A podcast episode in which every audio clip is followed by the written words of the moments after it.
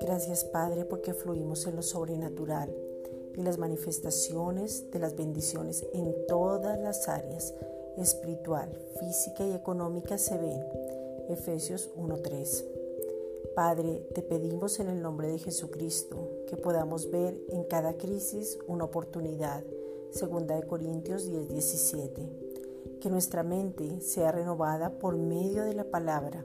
Efesios 4.23 que veamos en este momento que es tiempo de cuidar a los hijos, estos hijos espirituales, pero también creer que en este tiempo Dios mismo los está enseñando y pueden estar firmes.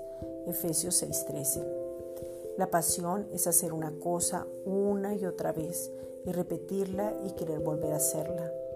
Tenemos pasión por tu presencia, por tener intimidad y entender que Dios Padre no tiene hijos favoritos el Padre amoroso tiene hijos íntimos. Salmos 51.6.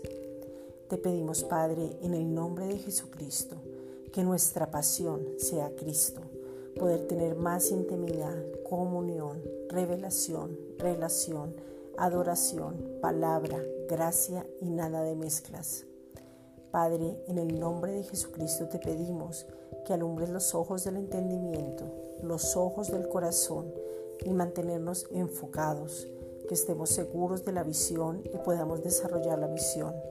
Efesios 1, versículos 17 al 23.